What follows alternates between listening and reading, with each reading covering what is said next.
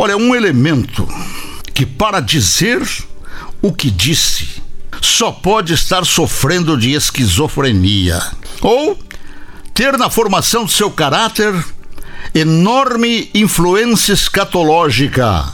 Teve destacada a asneira proferida devido ao fato de ter encontrado em órgãos de imprensa as mesmas imperfeições que o produziram como criatura sobre quatro patas.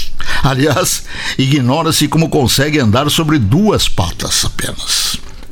O elemento do qual eu falo foi integrante do elenco de novelas da Rede Globo. E o que ele disse? Ele disse que a facada no presidente Bolsonaro, vejam vocês, não foi eficiente por não ter produzido nem mesmo não, o, o que deveria produzir. Foi essa a manifestação dele. Não foi eficiente por não ter produzido o que deveria produzir. Nenhuma dita autoridade constituída, nem mesmo dessas que vivem farejando até combates em redes sociais, na tentativa de processar quem elas, autoridades, entendem como atrevidas em seus conceitos, reagiu à altura no sentido de usar esse tipo de procedimento contra o distorcido elemento, certamente gerado em ventre impuro. Meus preclaros de minha parte, apenas faço esse breve registro para dar uma satisfação ao ouvinte que cobra uma resposta.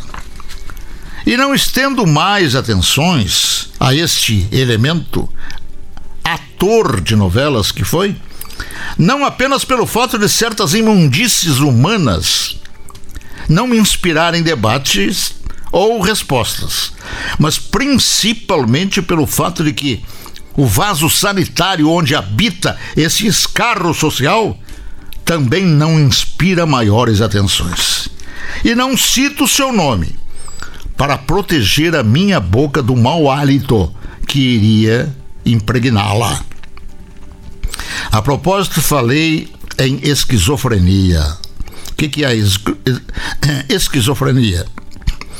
Qualquer dicionário lhe informa que é um distúrbio que afeta a capacidade da pessoa de pensar, sentir e se comportar com clareza.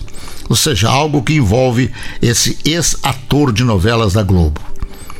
A causa exata da esquizofrenia não é conhecida, mas uma combinação de fatores como genética, ambiente, estrutura e química cerebrais alteradas pode influenciar.